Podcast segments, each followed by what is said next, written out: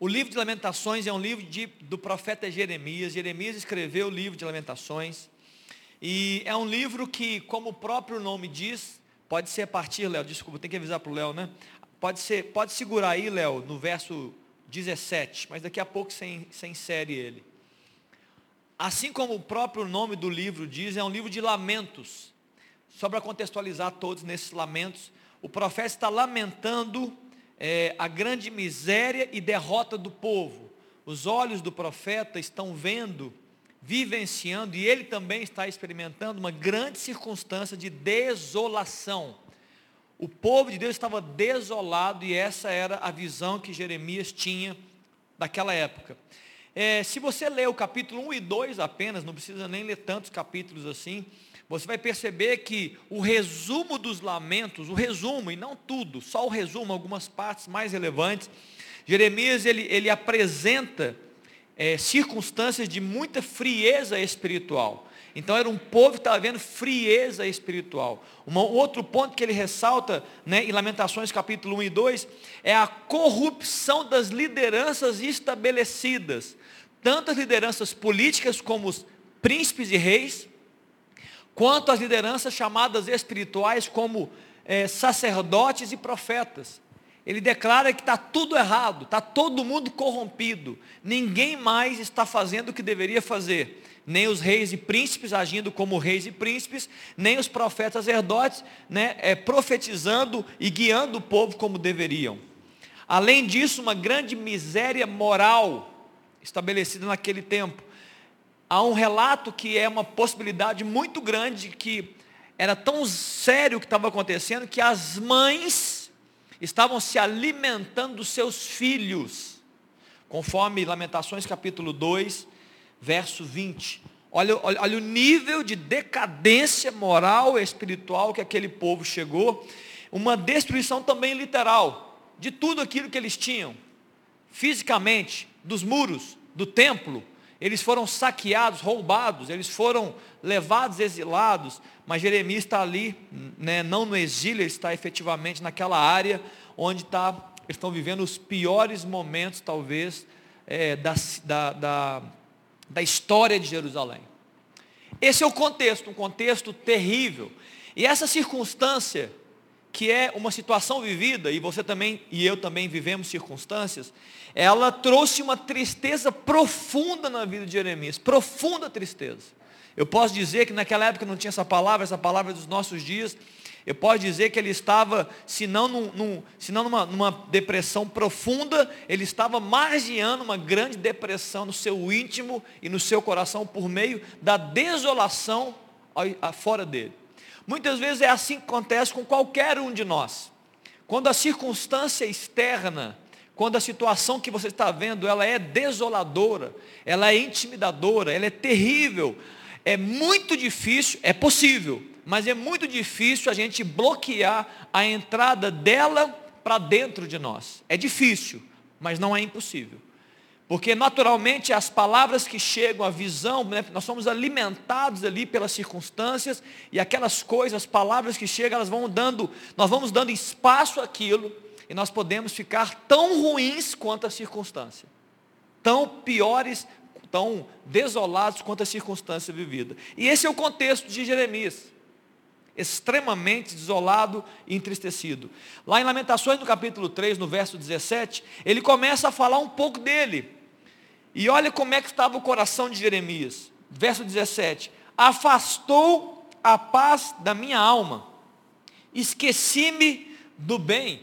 Era tanta maldade, tanta coisa ruim acontecendo, que não é que ele se esqueceu de fazer o bem, não ele se esqueceu do que, que é o bem, porque era tanta maldade estabelecida que ele falou, tem tanto tempo que eu não vejo uma coisa boa, que eu até esqueci o que, que é uma coisa boa, de tão ruim que ela está. Então disse eu, ele disse, já pereceu a minha glória, como também a minha esperança no Senhor. Essas eram as, as expressões que estavam saindo da boca do profeta Jeremias. Olha, está tudo ruim, acabou a minha glória e também a minha esperança. Verso 19: Lembra-te da minha aflição e do meu pranto, do absinto e do veneno. A coisa estava ruim para esse cara. O profeta estava vivendo os piores dias possivelmente da vida dele.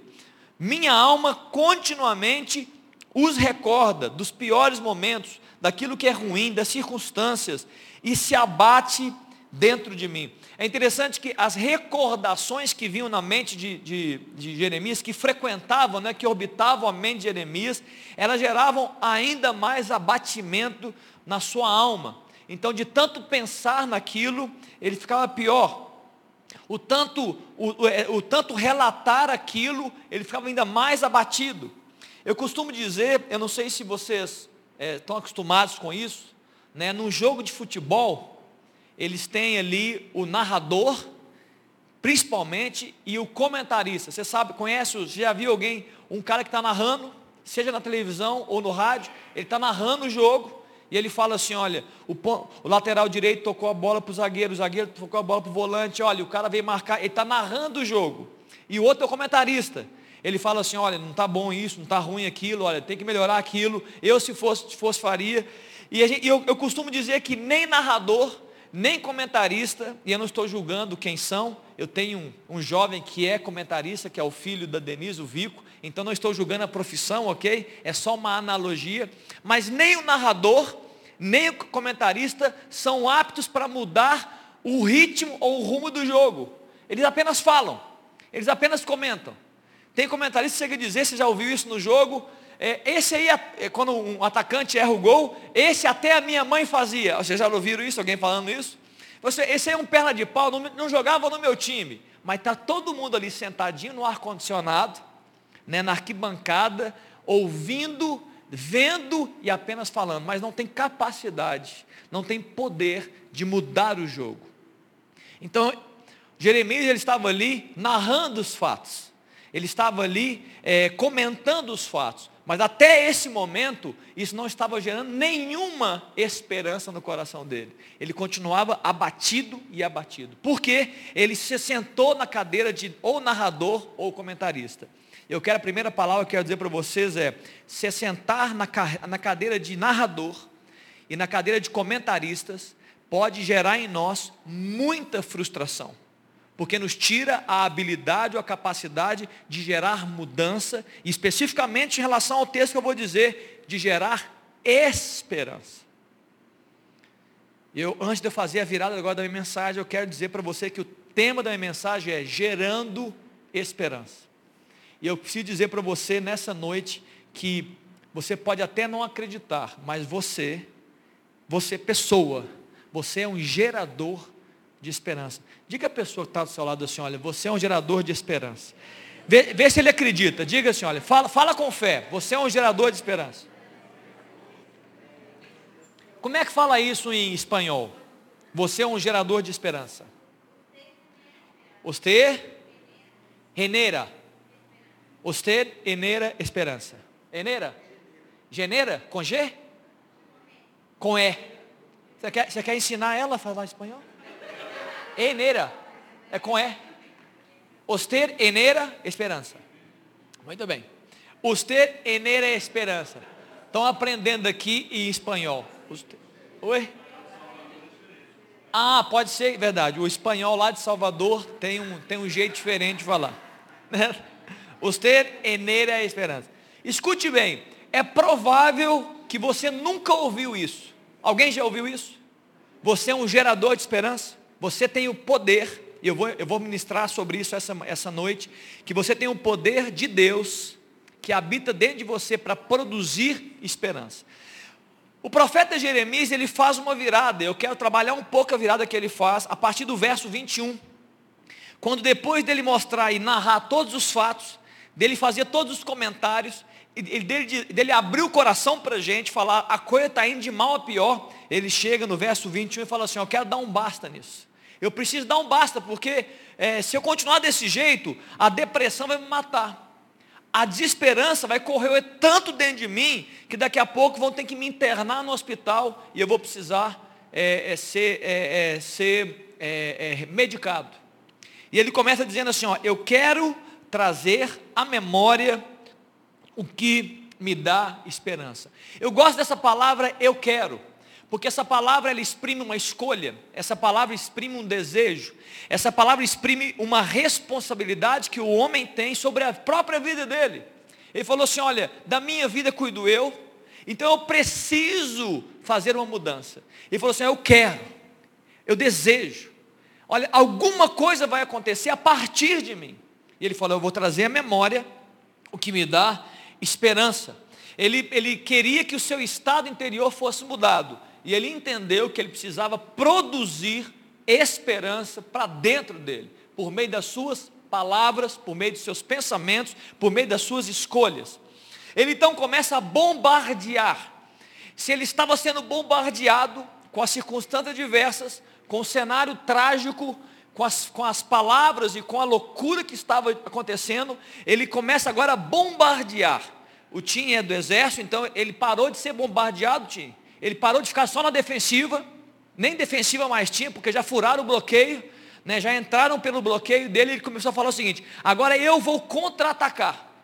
Eu não vou ficar só na defensiva mais, eu vou contra-atacar. E ele começou a bombardear a própria vida dele com a palavra de Deus.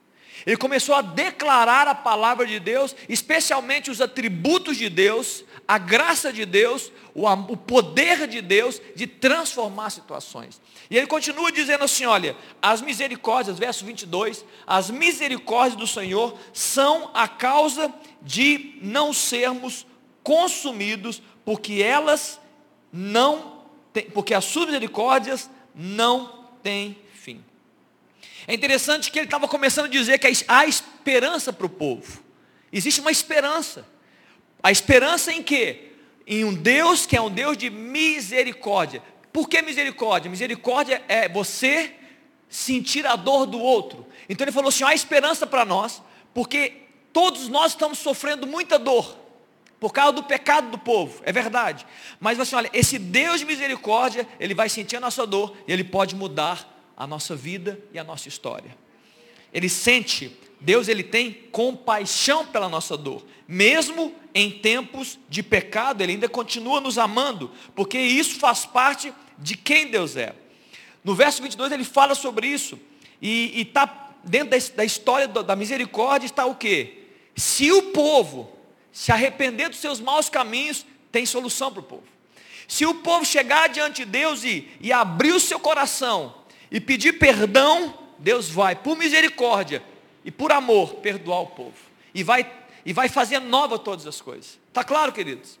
E ele continua bombardeando, ele chega no verso 23 e fala assim: olha, grande é a tua fidelidade. Ele ele está falando do caráter de Deus. Ele sabe que Deus tem uma aliança com esse povo, por meio de Abraão, por meio de Isaac, por meio de Jacó, Deus firmou a sua palavra, Deus assinou um contrato de, de aliança eterna com eles. Falou assim: olha, eu vou abençoar vocês, vocês vão ser grandes, eu vou abençoar Abraão, Isaac, Jacó e toda a geração. Mas nesse momento eles não estavam sendo abençoados. Mas Jeremias sabia que Deus não ia mentir. E Deus não ia abrir mão da sua aliança. Porque, conforme 2 Timóteo capítulo 2, verso 13, a Bíblia fala, se somos infiéis, Deus permanece fiel, porque Ele não pode negar quem Ele é a si mesmo. Isso fala de caráter. Jeremias falou assim, olha, Deus não vai mudar. Nós estamos sim vivendo um período de grande transtorno por causa do pecado, mas em algum momento Deus vai, ele vai se levantar por causa da sua fidelidade e ele vai transformar a história do povo. Jeremias começou a se alimentar disso. Jeremias começou a, a se permitir ser envolvido por essa palavra. Ele continua no verso 24: A minha porção é o Senhor, portanto nele esperarei. A minha porção é o Senhor, diz a minha alma. A minha porção é o Senhor, diz a minha alma portanto nele esperarei. Ele começou a fazer um exercício de dentro para fora. Ele estava olhando para dentro e o que era opróbrio, o que era destruição e, e, e, desolação, ele falou: não, a partir de agora vai mudar. Então ele começou a dizer de dentro para fora, a alma dele dizendo: olha, a minha porção, a minha parte, o que está reservado a mim, a minha bênção é a presença do Senhor. Então eu vou esperar nele. Jeremias continua bombeando a sua mente Jeremias continua bombardeando o seu coração. Jeremias continua declarando verdades para mudar o status quo, para mudar o jeito que ele estava e o sentimento que ele estava. Ele estava bombardeando, ele estava continuamente exercitando mente e coração diante da palavra do Senhor. E no verso 25 ele fala: Bom é o Senhor para os que esperam por Ele, para a alma que o busca. É interessante que esse texto é um convite. Jeremias está dizendo assim: olha, que o Senhor é bom, atributo de Deus, para os que esperam, para que tem esperança nele, para quem aponta para Deus e fala assim: olha, Ele é bom e Ele vai se manifestar no tempo certo. Eu vou ser abençoado, eu sou abençoado por Ele, para a alma que o busca. É, é, Jeremias está dizendo assim: olha, que aqueles se aproximam de Deus em meio à adoração, em meio ao reconhecimento de quem Deus é, essas pessoas que se aproximam de Deus, não importa a circunstância vivenciada, eles se aproximam de Deus com esse reconhecimento. A Bíblia fala que Deus é bom para ele. Nós temos que aproximar diante de Deus. Eu não sei o que você tem vivido, nós temos que aproximar de Deus. Deus, o Senhor é bom. Eu sei que você está vivendo, é, todos nós vivemos, vez por outra, nas áreas da nossa vida, áreas importantes, desolação, dificuldade, né, muitas vezes misérias, muitas vezes transtornos, muitas vezes dúvidas. E essa palavra o Jeremias está nos ensinando que nós devemos nos aproximar de Deus e construir um ambiente de esperança, gerar esperança. Jeremias não tinha, se você olhar esse contexto, não houve nenhuma mudança na circunstância. Não, não, nessa, não nesse momento. Não mudou a circunstância. Não mudou mas o coração do profeta mudou. Está claro o que eu estou dizendo aqui? O muro continuou caído, o templo destruído, o povo passando miséria, a loucura do povo, corrupção moral, corrupção dos líderes. Mas agora Jeremias estava se habilitando, por meio da esperança dada nele, para começar a produzir esperança para o povo. Porque Deus estava usando Jeremias a partir desse momento para produzir esperança para o povo. Está claro, queridos? Você é um gerador de esperança dentro da sua casa, no trabalho que você está, né, na, na, amizade que você tem, na, na sua família, nós somos geradores de esperança. Amém? Você acredita nisso, querido? Uma pergunta importante para nós aqui. Por que devemos esperar? Por que devemos esperar? Eu quero dar duas respostas muito práticas aqui dentro desse contexto. A primeira resposta que eu quero dar é que a razão pelo qual nós devemos esperar no Senhor é que Ele, pelo que Ele é, e pelo que ele pode fazer. Essa é a principal razão, que tem a ver totalmente com a sua fé. Por que, que eu devo esperar? Por quem Deus é e por aquilo que Ele pode fazer. Ou seja, para Deus não há impossíveis. Essa é a primeira confissão que você deve fazer em meio à sua esperança, em meio ao seu, à sua espera. Deus é poderoso e Ele pode fazer infinitamente mais do que tudo que eu penso, do que tudo que eu peço, pelo poder dele que opera na minha vida. A segunda coisa que você, por que você deve esperar, é porque isso vai apaziguar a sua alma. Isso é muito importante. Isso vai, isso vai curar você.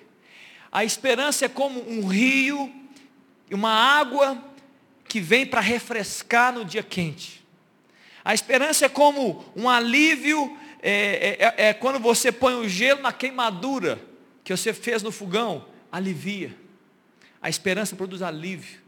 A esperança nos dá tranquilidade, ela nos dá paz, ela nos dá energia para continuar. Essa é uma segunda razão por que você deve buscar esperança, gerar esperança. Outra pergunta que eu quero fazer é, como devemos esperar no Senhor? Como? De que forma? De que jeito que nós devemos esperar no Senhor? Porque esse texto está dizendo que Ele é bom para aqueles que nos esperam, Ele vai se manifestar para aqueles que esperam nele. Primeira coisa, que você deve esperar, mediante a primeira resposta que você deu, você deve esperar em Deus, sendo que Ele controla e governa todas as coisas. A sua esperança é uma esperança de entrega. A sua esperança não pode ser uma esperança de controle. Recebi há duas semanas atrás, há um tempo atrás, uma, uma pessoa, uma, uma mulher, e ela estava muito triste, e ela estava muito chateada é, dentro da sua, da sua, do seu casamento. E dentro das falas que ela trouxe para mim, ela trouxe muitas falas a respeito do que, que o marido dela não estava fazendo. Isso estava gerando muita dor, porque o meu marido não está fazendo isso. Ou, ou, ou muitas vezes o meu marido está fazendo isso e isso também me machuca.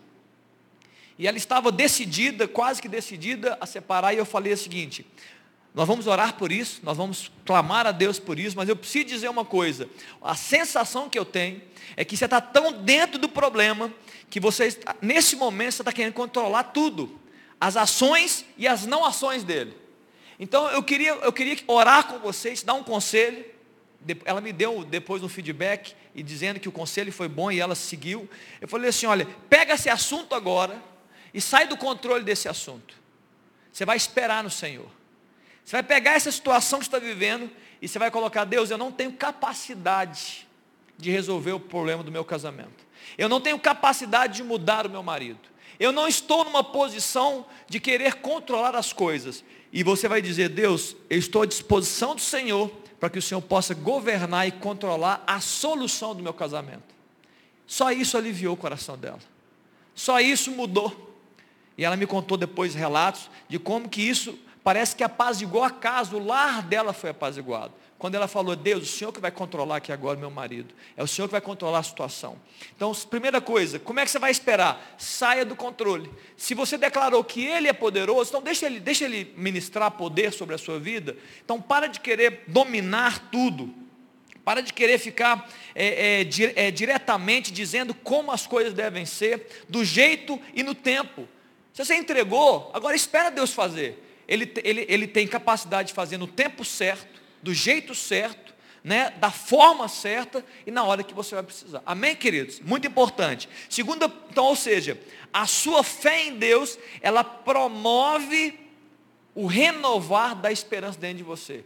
Deus que vai fazer, é Ele que vai fazer. A segunda coisa é, não apenas declare isso com a sua mente, não apenas pense isso, Fale com a sua boca. Palavras liberadas são poderosas para poder afirmar aquilo que você crê no seu coração. Abra a sua boca e declare. Eu vou melhorar daqui a pouco para você. É, verbalize a sua fé e esperança por meio de palavras expressas pela sua alma. O profeta falou: a minha alma, né? Diz a minha alma, a minha porção é o Senhor. Ele está dizendo o seguinte: eu estou declarando com tudo que eu tenho, com meu interior e meu exterior, a minha porção é o Senhor. Então eu quero te, te ajudar e te incentivar a fazer isso. Verbalize a esperança. Eu vou melhorar isso agora, a partir de agora até a conclusão. Abra comigo Romanos 4, Léo, no verso 19 a 21. Esse é um outro contexto, o contexto de Abraão, e você conhece o contexto de Abraão, um homem mais, velho, com uma esposa também velha, impossibilitado de ter filhos, eles nunca tiveram filhos, Sara era, era, era infértil, e ali Deus dá uma palavra, uma promessa, e fala assim, Abraão, vocês vão ter filhos. E, e isso era dentro de uma circunstância que na mente humana era impossível. Impossível pelo, pela infertilidade que a Sara tinha demonstrado até aquele momento. E agora também impossível, porque eles já não são mais jovens eles já não são mais adultos, eles têm mais de 80 anos de idade. E a coisa, a gente pode parecer que Deus falou, é hoje a promessa. Deus demorou 20 anos. Abraão recebeu a promessa com 80 e ele só foi ter, é, é, a Sara só foi gerar com 100 anos. Eu acho que Deus estava testando mesmo, provando a fé dele. É, se fosse com 80 ele podia acreditar, mas com 100 certamente era impossível do impossível. E aí a palavra de Deus nos ensina como que Abraão se comportou frente a essa palavra de Deus. No verso 19 que eu falei, no verso 19, Abraão fala o seguinte, é, o texto de Paulo fala o seguinte, e sem enfraquecer na fé, embora levasse em conta o seu próprio corpo amortecido, Abraão, sendo já de 100 anos e a idade avançada de Sara. Esse primeiro versículo, eu quero dizer para você que é importante que Abraão não ignorou as circunstâncias. Ele não diz, não, eu estou muito bem, a Sara está muito bem. Ele falou assim, olha, a coisa não é boa nem para mim, e a coisa não está boa nem para Sara. Eu já estou amortecido pela minha idade, e a Sara sempre foi infértil, e agora também está bem velha. Então, ele não precisou inventar uma história ou uma retórica. Ele, ele narrou o que tinha que narrar. Mas ele continuou dizendo no verso 20: ele não duvidou por incredulidade da promessa de Deus, mas pela fé se fortaleceu, dando glória a Deus. Queridos, primeira coisa que eu quero falar é que Abraão colocou os seus olhos em Deus. Ele não ignorou a circunstância. Eu tenho um problema de idade, Sara tem um problema de idade. Eu vou extrapolar aqui um pouquinho, eu não sei o que você está vivendo na sua vida. É uma circunstância real. Eu não vou dizer que não é real. Eu não vou dizer que você está inventando uma luta. Eu não vou dizer isso. Eu não preciso fazer isso. Mas o que Deus, tá, o que Abraão está falando é o seguinte: eu, eu tenho essa situação, mas o meu olhar não está na situação. Mas o meu foco não está nesse problema. Eu não vou colocar os meus olhos focados na situação adversa e na circunstância que parece impossível. Eu vou focar os meus olhos naquele que tem poder para mudar a minha história. Está claro que foco. Ele falou assim: estou olhando para aquele que é poderoso. E eu vou fazer isso reconhecendo Deus, dando glória a Deus. Eu vou me fortalecer dia a dia, reconhecendo quem Deus é, e eu vou dar glória a Ele. Eu vou ministrar ao meu coração e à minha mente, por meio da minha adoração, eu vou ficar forte, porque eu sei que Ele pode fazer. Está claro, queridos? Eu não coloco meus olhos, eu, eu não ignorei a circunstância, mas eu não vou dar valor a ela. Eu não vou ficar focando ela. Pastor, mas o, o, o eu estou com problema, eu estou com problema no meu trabalho. Muito bem, é uma realidade. Então, você pega essa situação, coloca diante de Deus e foca em Deus. Deus está aqui a situação. Sabe que muitas vezes nós fazemos, nós estamos em lutas e a gente não consegue sair da luta. Então a gente fica na horizontal e a gente fica no meio dos jacarés aqui, passando por essa ponte, e o jacaré de um lado, o jacaré do outro, todo mundo rosnando para você, leões, e você, ai meu Deus, e agora? E você não consegue extrapolar. Pega essa situação, vai no altar de Deus, coloca para ele e fala, Deus, é o Senhor que pode, eu vou dar glória a Deus. Dar glória a Deus, querido, além de tantas coisas que significa, que é reconhecer, é adorar a Deus, é reconhecer quem Deus é. Dar glórias a Deus é dizer, é dizer, quando o milagre chegar, foi Deus. É isso que é dar glória a Deus. Quando acontecer, o meu coração já está submetido à rendição de que é Ele que vai fazer isso é esperança, eu estou em paz. Quando acontecer, vai acontecer no tempo de Deus, é Ele que fez. Amém, queridos? Isso te dá energia para continuar vivendo a circunstância diversa, porque o seu olhar não está na circunstância diversa, está naquele que pode mudar a circunstância.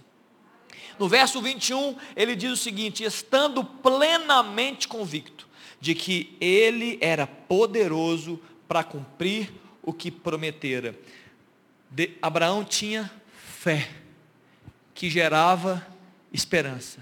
Olha, Deus vai fazer.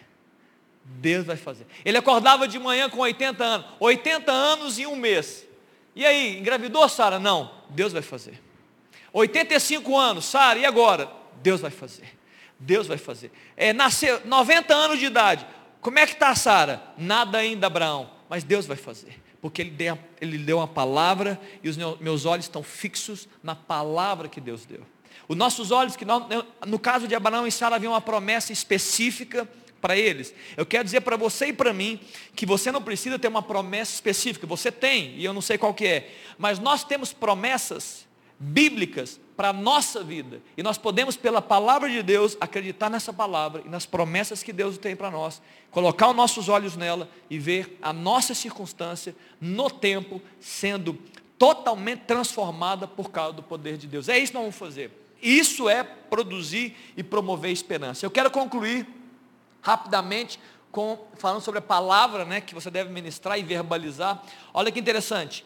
Todas as vezes que Jesus operou milagres, todas as vezes que ele operou milagres, todos os ambientes de milagres, eu vou dar apenas três exemplos aqui rápidos. Todas as vezes que Jesus operou milagres, ele não foi um narrador de fatos. E ele não foi apenas um comentarista do que estava acontecendo. Vou dar três exemplos, se você já sabe, você tem mais mil exemplos na sua cabeça. Jesus não chegou para o paralítico, ele olhou para o paralítico e falou assim: É, estou percebendo que as suas pernas são fracas. Ele não falou para o paralítico, olha paralítico, deve ser difícil caminhar com essas pernas difíceis aí. É, como é que você vem? Você vem, vem de braço? Ele não comentou os fatos e ele não foi para narrar os fatos. Ele foi para confrontar a realidade. Ele chega paralítico e fala assim, paralítico, levanta, toma o seu leito e anda. Está claro, queridos? Ele confronta profeticamente o fato e gera um milagre. Um outro exemplo que eu posso dizer é a filha de Jairo. A filha de Jairo está quase à morte. Alguns disseram que inclusive ela estava morta. Ela estava deitada no leito. Jesus não chega na casa de Jairo e fala assim: É, Jairo, a situação aqui é difícil. O luto é pesado. Olha, o choro vai acontecer, porque a coisa está ruim. Jesus não narrou fatos, Jesus não fez comentários sobre os fatos, ele fala, Jairo, não temas, crê somente. Ele chega dentro da casa de Jairo, ele olha para a filha e fala, Talita cume, menina, levanta-te. Ele confronta o status quo, ele confronta a realidade.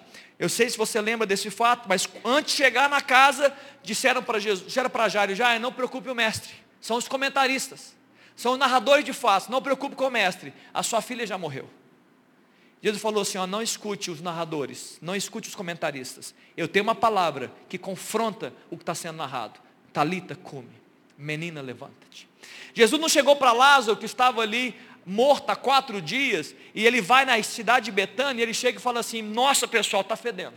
Quatro dias não é brincadeira, não. Chororou na casa, eu também estou chorando. O negócio é triste, porque quando a gente perde alguém querido, o sofrimento é grande. Ele chegou e falou assim: Olha, tirem a pedra. E ele falou: Lázaro, vem para fora, o pessoal está querendo te ver aqui fora. Ele confronta as realidades. Pastor, onde você quer chegar? Eu quero chegar que essa é a palavra que eu quero terminar nessa noite. Eu não sei o que você está vivendo na sua vida. Eu não sei que circunstância está notando. E eu queria te incentivar a não apenas narrar os fatos. E não apenas dizer, pastor, o meu casamento está ruim. Pastor, a minha área financeira está ruim. Pastor, eu, eu, eu, estou frio espiritualmente. Pastor, eu estou brigando, eu estou brigado com as minhas irmãs. Uh, pastor, eu, eu, eu tenho um problema relacional na minha área efetiva. Eu queria que você parasse de ficar narrando os fatos. Não, que você não possa falar para a gente, pedir de oração. Amém, queridos? Pode pedir. Mas eu queria que você começasse a acordar de manhã e, disser, e confrontar o fato com a palavra de Deus que te abençoa. Eu quero que você comece a falar assim, olha, meu marido é uma benção. E ele é o melhor marido que eu posso ter. Eu quero, você, você acorda e fala assim, olha, minha esposa é uma mulher sábia e ela enche de alegria minha casa. Pastor, mas não é a realidade dos fatos. Eu não estou te chamando para poder falar as realidades dos fatos. Sai da posição de narrador e comentarista. Narrador e comentarista não mudam o, o jogo, não mudam o placar. Seja profético. Comece a declarar sem ver dando glória a Deus, esperando o que Ele pode fazer. A minha área financeira está ruim, pastor, você não sabe o que eu estou vivendo. Então começa a dizer assim, ó Deus, eu estou vendo a sua prosperidade chegando, eu vou ser generoso, eu vou ser abençoado, eu vou ser fiel ao Senhor em todo o tempo, eu estou vendo uma prosperidade chegando, Pai, eu não, eu, não, eu não quero mais ver essa miséria, eu quero ser abençoado, porque tem promessa para mim, eu quero pagar as minhas contas, eu quero trazer pão para minha casa, eu quero trazer dignidade para minha família, essa é a palavra. Mas eu não estou vendo isso, pastor. Não importa se você está vendo. Comece a declarar esperança no Senhor. Amém, queridos? Eu queria orar sobre isso. Daqui a pouco nós vamos orar juntos também. Feche seus olhos. Talvez você precise nessa noite, com esse ensino, aprender, aprender que você é um promotor de esperança. Você é um gerador de esperança. E você é o principal ator da esperança dentro do seu coração. Eu sei que você, você espera de alguém, eu sei que você espera de um pastor, eu sei que você espera de um marido, talvez tenha esposa esperando do marido, talvez tenha marido esperando da esposa, mas eu preciso dizer nessa, nessa noite, queridos, que você é o principal promotor de esperança na sua própria vida. É você que conhece a sua alma. É você que conhece o que está passando na sua mente. E eu quero te incentivar a você agora confrontar em nome de Jesus. Não apenas hoje, mas a partir de hoje, confrontar as circunstâncias diversas. Começar a liberar a palavra de vida. Começar a declarar o que você não vê, mas declarar com fé, esperando no Senhor. Começa, começa a liberar a palavra de vida sobre o seu marido, sua esposa, seus filhos. Pastor, mas o meu filho está rebelde. E você fica apenas dizendo, meu filho é rebelde, meu filho é rebelde. Olha como meu filho é rebelde, meu filho é rebelde. Para de falar que seu filho é rebelde. E começa a dizer assim, ó Deus, o meu filho é uma benção. O meu filho vai prosperar o meu filho vai viver sabedoria, o meu filho vai ser forte, o meu filho vai, ele está crescendo, ele vai ser o melhor filho que eu poderia ter. Comece a liberar a palavra de esperança sobre o seu filho, sobre a sua casa, sobre a sua área financeira. Vamos orar, feche seus olhos. Feche seus olhos. Talvez você, talvez você esteja pensando alguma coisa, de alguma área da sua vida. Eu queria liberar uma palavra sobre isso. Se você quiser aí no seu íntimo, Libera uma palavra sobre essa área que está no seu coração aí. Fala alguma coisa para Deus. Deus está aqui, queridos. O Espírito Santo está te ouvindo. Deus está atento à sua oração. Deus está atento à sua palavra. Deus, Deus, Ele sabe a sua palavra mesmo antes que saia da sua boca. Mas muitas vezes nós precisamos verbalizar e apresentar diante de Deus nossa esperança. Coloca suas palavras. Fala, Deus, essa área aqui, Jesus. Eu vou esperar no Senhor. Ela vai mudar essa área vai ser mais abençoada. Eu vou vivenciar coisas maiores nessas questões. Eu vou experimentar coisas grandes aqui. O Senhor vai se manifestar de uma forma tão grande que eu vou me surpreender. Vai ultrapassar minha capacidade de, pensar ou de imaginar. É o Senhor fazendo. Fala para Jesus. Abre a sua boca. É assim que funciona. Confronta o status quo. Não aceite para a glória de Deus. Pai, eu quero te louvar nessa hora, Pai. Eu quero engrandecer o teu nome, Jesus. Nós estamos aqui, Deus, como Abraão fez. Nós estamos dando glória a Deus, independente da circunstância. Nós estamos reconhecendo, Deus, que o Senhor detém, ó Deus, todos os atributos, o poder, a graça, a bondade, o amor, a misericórdia. Ó Deus, para chegar na situação que nós estamos, intervir e fazer diferença. E produzir, ó Deus, mudança. Ó Deus, gerar, Deus, algo novo. O Senhor, ó Deus, é, é, é um Deus de renovação. Tudo pode ser novo, ó Deus, quando o Senhor quando o Senhor está. Jesus pisa nessa situação. Ó Deus, coloca os seus pés nessa área. Ó Deus, áreas relacionais, casamentos aqui representados, relação de pais com filhos, relação, áreas financeiras. Ó Deus, vida com Deus, a vida, a própria vida espiritual. Jesus, coloca os seus pés nessa área. Ó Deus, começa a liberar vida sobre ela. Nós estamos de, decretando aqui pela fé, Pai. Casamentos abençoados, relacionamentos de pais e filhos, ó Deus, restaurados, ó Deus, convertidos, os filhos aos pais, os pais aos filhos. Nós estamos declarando aqui, ó Deus, sábio, esposas sábias, maridos amorosos, esposas, ó Deus, que respeitam seus maridos, maridos, ó Deus, que expressam com seus, com seus lábios, expressam com as suas atitudes amor pela sua esposa. Tira de nós, ó Deus, esse efeito maligno e infrutífero de apenas narrar os fatos, de apenas comentar sobre os fatos. Coloca, Deus, nos levanta como profetas aqui nessa noite, nos acorda para essa realidade bíblica, ó Deus, que nós devemos confrontar, ó Deus, as situações vividas, as circunstâncias diversas, com palavra, ó Deus, com decisão, com escolha.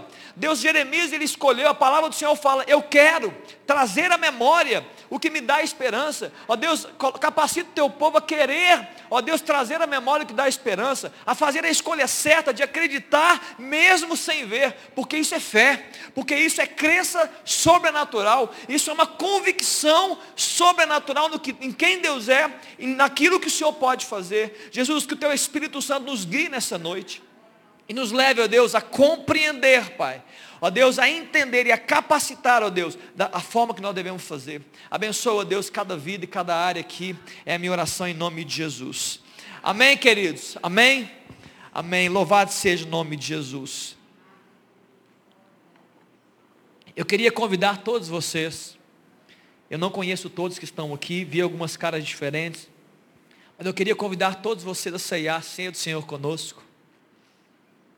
Nós temos uma mesa do Senhor aqui reservada. Essa mesa, ela é, uma, é um memorial do Senhor. Essa mesa, ela expressa nossa, o nosso reconhecimento em quem Deus é, naquilo que Ele fez naquela cruz e naquilo que Ele pode fazer ainda hoje, porque Ele ressuscitou. Os diáconos estão ali, eu sei que vocês estão olhando para ele, mas olha para mim, deixa os diáconos ali. Eles estão pegando ali os elementos. O, a equipe de louvor está subindo.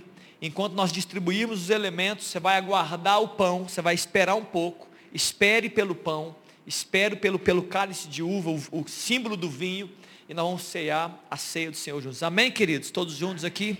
Todos estão convidados. Enquanto você recebe os elementos, daqui a pouco são distribuídos, eu quero que você pense sobre isso. Eu comecei aqui uma parte da minha mensagem dizendo, por que eu devo esperar? Você deve esperar porque Deus é poderoso. Pode passar para o lado de cá? Você deve esperar, queridos, porque Deus é poderoso. Você deve esperar porque Ele venceu na cruz. Quando Deus venceu na cruz, Ele disse assim, olha, está consumado. Você já ouviu essa palavra? Jesus na cruz ele falou assim, olha, está consumado. Essa palavra é tetelestai, está consumado. Jesus estava dizendo o seguinte, querido, para você entender a realidade que você está inserido, e você deve entender isso com a sua fé. Quando Jesus falou assim, ó, está consumado, ele estava dizendo diante do Pai, tudo que precisava ser feito para que viesse sobre os homens, sobre a humanidade, redenção, restauração, perdão e acesso novamente a Deus está estabelecido. Jesus estava dizendo assim: olha, tudo que um homem precisa, tudo que uma mulher precisa para ter um renovo na sua história está estabelecido por meio da minha morte na cruz. Você precisa entender isso enquanto você ceia. Porque é isso que nós estamos lembrando aqui. Nós estamos lembrando de perdão de Deus. Nós estamos lembrando da restauração prometida. Nós estamos lembrando aqui nessa noite que tudo aquilo que precisava ser feito foi feito por Jesus Cristo e por amor a você. Para te abençoar, para gerar vida nos homens, gerar vida sobre as mulheres. Amém, queridos? Enquanto a gente distribui, Derá, tem uma canção para gente. Se você puder, já fica de pé aí no seu lugar, nós vamos ceiar juntos.